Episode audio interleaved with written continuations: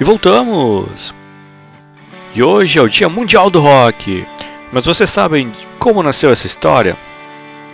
Pois é, foi em 13 de julho do ano de 1985 que Bob Geldof organizou o Live Aid, um show simultâneo em Londres, na Inglaterra, e na Filadélfia, nos Estados Unidos, com o objetivo principal de chamar a atenção do mundo para a fome na Etiópia.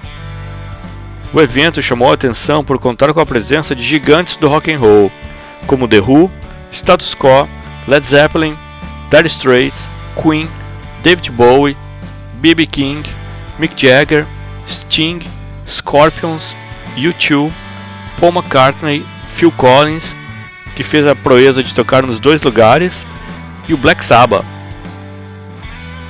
Os shows foram transmitidos ao vivo pela BBC para diversos países e abriram os olhos do mundo para a miséria no continente africano.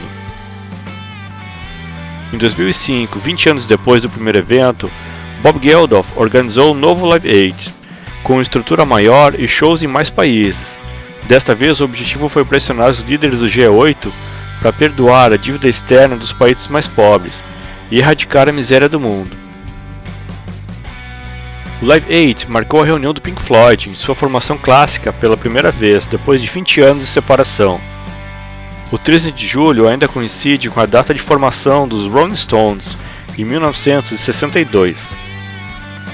Por ser um momento tão inesquecível para a música, o próprio Phil Collins, em certo momento, sugeriu que aquele deveria ser considerado o Dia Global do Rock, e dito e feito.